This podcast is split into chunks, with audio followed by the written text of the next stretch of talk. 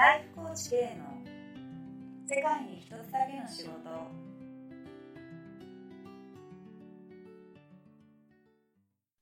そっか。で、それでまあお店も多分順調だったわけですよね。うんうん。それを、こう、手放すっていう時が来るわけじゃないですか。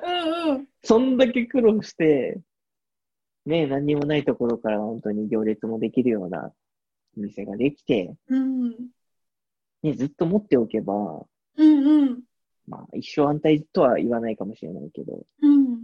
要は安定してね、こう生活を、ね、あの、基盤になってくれるものだったわけじゃないですか。うんうんうん。でもそれを、こう、売っちゃったんですよね。そう言っちゃったの。軽いな。ね、別の企業さんに売っちゃったんですよね。うん、そう、あの、経営権、オーナー権っていうのかな、うんを、あの、企。業さんに売却をしました。まあ、俗に言う M&A ってやつだね。うーん。それはなんでだったんですか？えーっとね、いろいろ、まずは理由があって、うん。でもまず一つは、あの、うん娘がちょうど小学校4年ぐらいの時から、はいはい。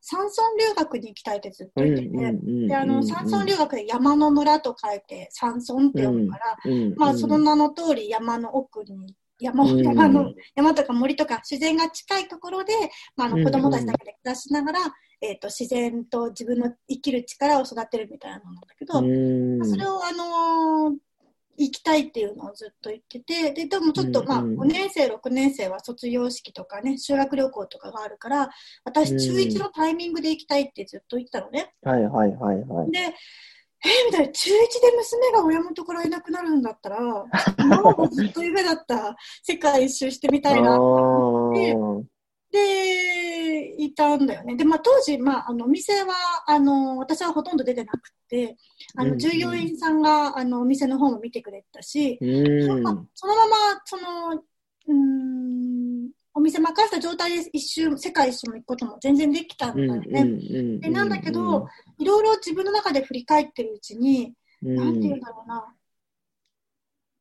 すごい苦しくなっちゃったの。例えば、ほうんとね、初め中卒から始まってるっていうちょっと面白い学歴もあって、結構うん。お店になってからも取材とかもすごく多くて、ううん。で講演会とかも頼まれたりとかもあって、うん。女性起業家としてとか話になったりとかさ、うん。でそれこそ移動販売から始めてお店になってで、ねうん。お店も順調にステップアップしてってって言って、うん。で注目されることが増えてってなればなるほど、うん。なんかね本来の自分とすごく乖離してる感じがすごくあって。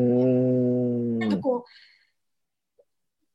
う、私とし、私一個人というよりは、なんかちょっとこう、うんなんかいつもこう、うん、どこか地にあっちがついてないような、なんかちょっとこう、うん周りの期待ばっかりをちょっと追っちゃってるところもすごくあって、なんかね、それがすごく、くちょっと苦しかったところもあったのね。で、はいはいはいそはい。れもあったのもあって、ちょっと一回ここで、あの、うん。自己人に戻りたいっていうのと、まあ、そのちょうどね、タイミングが娘が山村留学に行くっていうからっていうんで、でもなんかね、お店うまくいってるから、それこそ潰しちゃうのもったいないなと思って、うん。たまたまあのご縁があったあの飲食店さんを何店舗かやってる企業さんが、うんまあ、あのその社なんだろう教育システムっていうのかな社員教育システムにすごい興味を持ってくれて、でであの売却の話を振ったらあのあいいかもしれないね。っていうのでちょっとオーナーとオーナー同士でちょっと私の話をして、うん。で売却をしたのが、えーっと2016年うん。かな？2016年か、うん。6年半後だから2016年だね。うんうん。2016年でした。うんうんうん。なるほど。その本当の自分との乖離というか、それっていうのは、例えばこう、なんていうか、経営者としてはこうしなきゃいけない。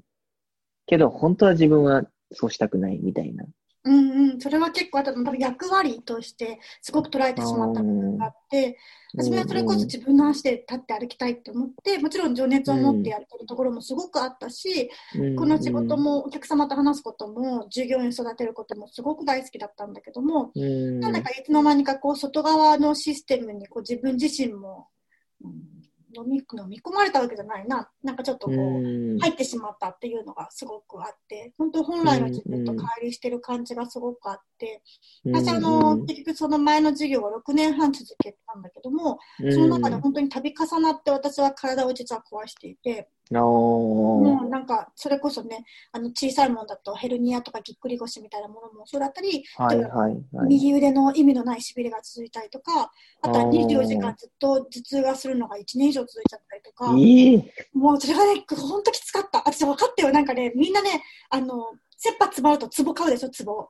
あの、これ、この壺買っとけばなるとかってあるんじゃないああの気持ちやっぱすごい分かって、ちょっとね、怪しいもの買っちゃったもん、私も。これで頭痛が治るんだったらみたいな。あとそれほどじゃあ。したんだけど、うんうんううん。うん。ん、なんかちょっと壺を買う気持ちがすごい分かるぐらい、やっぱそういうふうに常にちょっと体は SOS を出してたんだよね、自分のあ体の命がね。ー。こうこうで本当にこうでいいのっていう、本当に今ちょっと頑張りすぎてないとか、本当に本来の自分見失ってないのって常に SOS があったのに、もう私も全部それを無視しまくってうん走ってきたのもあって、ちょっと一回ここで、あの、降りたいなっていうふうにあの思ったのが本来のところのきっかけかな。なるほど。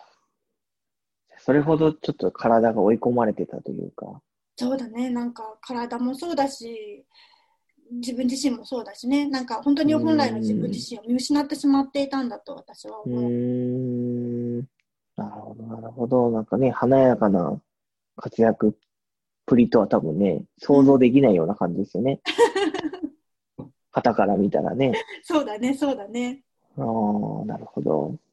で、そこからじゃあ本当に行きたかった？んうんうん行ってみたかった世界一周に行くっていうところに入っていくわけですよね。そうなの、そうなの。だけど、ちょうどやっぱり、本当ね、やっぱナイスなタイミングだったなってすごく思うんだけど、うん。あのちょうど売却したのが、えっと、2016年の12月に売却をしたのね。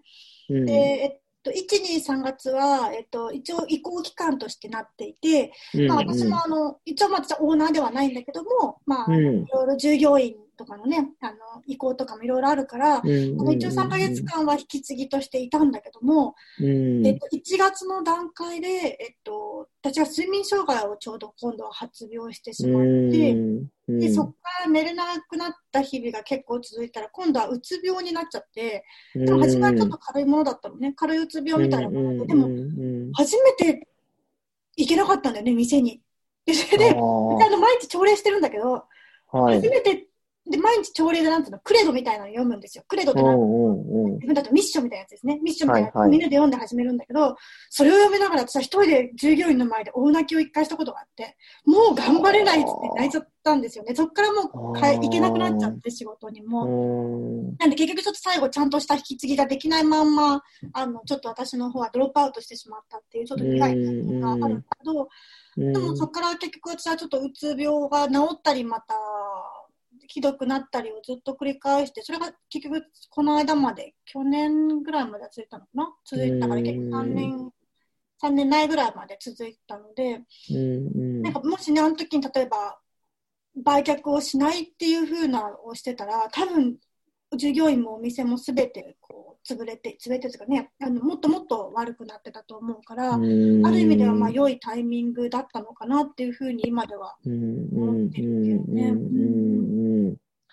なるほど。でもね、そうやって睡眠障害もあって、こう、うつもちょっと発症してる中で、世界一周行こうってなるのがなかなかまたすごいところだなと思うんですけど。本当だよね。でもやっぱり、うん、そこで私でも1年間我慢、頑張っちゃったから、結局また世界一周行っても、はいはいはい。その後の1年間が相当きつかったから、やっぱうつがすごいひどくなっちゃって。なんだけど、でもそうだね、その時、まあ、もともと世界一周に行きたかった理由の一つが、あの、うんうん、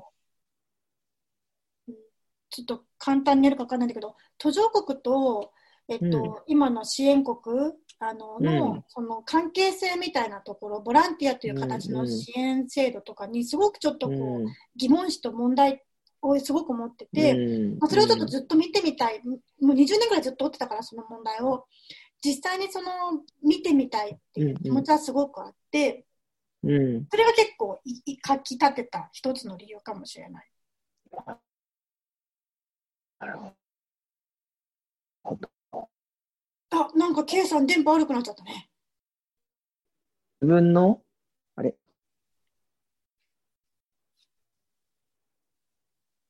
あれ？もしもし？あ、電波悪くなったよ。大丈夫？はいはい、今聞こえる大丈夫ですか？うんうん、大丈夫。すいません。いえいえいえ。ごめん、飛んでて聞こえなかっあ、いえいえ。そっかそっか。で、そうやって、ね、途上国とた。うんうん。支援をする？先進国、うん、先進国の構造がすごい気になって。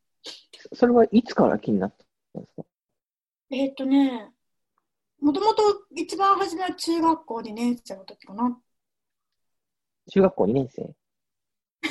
中学校2年生の時に、あの、たまたまその時は、あの、トットちゃんとトットちゃん、はいはい。黒柳徹子さんが親善大使だった頃の話を、えっと、あの時の体験をまとめた本があって、それを見た時に、こんなに、こんな風な世の中に、こんな、本当にガリガリでね、枯葉のような赤ちゃんがいるんだと思って、すごく衝撃を受けたことがあって、で、うんあったんだけど、でからそこから結構、初めはその支援をするってことはな、どんなことがあるんだ、どうして私はこの人たちを助けられるんだろうっていう思いで、いろいろそこからずっと追ってたんだけど、追えば追うほど、本当になんか難しい問題だなと思って、例えば、うん。支援する側とされる側って分かれた、分かれた瞬間でもうここで支援がうまくいかなくなるパターンもすごくあったりとか、うん。私たちがこう、いいと思って、先進国がいいと思ってやってることが、図らずしも途上国のいいこととは限らなかったりとか、なんかすごくそこにある矛盾だったりとか、あうんの、うんなんだろうな、そこでの不具合、よりちょっとうん他の連鎖が起こってしまったりとか、そういうのにすごくちょっと興味があったね。そこをずっと追ってたんだけど、追えば追うほど分かんなくなっうんて、20年過ぎちゃったって感じ。なるほど。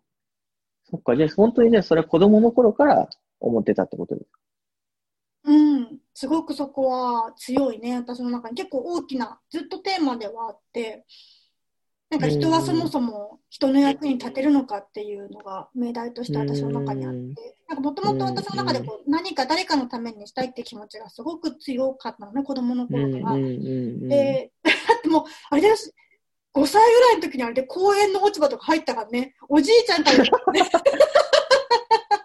じじいかって感じだけど、あの、公園の端っこだから、道路側の方でね、で側面にた落ち葉たまるじゃない？あの、公園の落ち葉がね。うんうんうんうん。あれを一人で入って、こう袋にまとめて、超5歳。超混ぜてるじゃないですか。なんかね、強かったんだよね。でも、それも大きくなればなるほど、なんか、うん。なんだろうな、それって例えば、うん自己承認？自己承認じゃない、承認欲求を満たそうとしてるだけなのかなとかさ。本当にこれはゆ偽りのない人の役に立ちたいって本当にそういう気持ちなのかなとか、自分自身がないからそういうことにしちゃうんじゃないかなとかさ、いろいろそうやって考えて、はいはいはい自分自身の人の役に立ちたいって気持ちも置いたかったんだうんね、一緒に。だだから、人がどんな気持ちで人の役に立ちたいと思っているのかもすごい気になっちゃったし、それがやっぱりその、途上国と先進国の、あの、問題にすごく興味があった一番のところかもしれないね。なるほど。そういう意識で世界一周してたんですね。うんうん。あ、でももちろん遊びもいっぱいしたよ。遊びもしたし、美味しいものもいっぱい食べたし、あうんの、それこそ、ね、人の生活に入っていくのがすごく好きだから、いろんな人、ところのいろんな文化、それも食文化を私は食卓の文化を目指して、うんうんそういうのはすごくあって、もちろんそういうのも楽しみつつ、それはなんであのボモザンビークはそれもあって、そっちにから入ったのなるほど、なるほどうん。その、食卓を見たかったってことですか？あ、ごめん、あの、えっと、途上国と発展、あの、あ、そっちか。とはいはいはい。うんうん。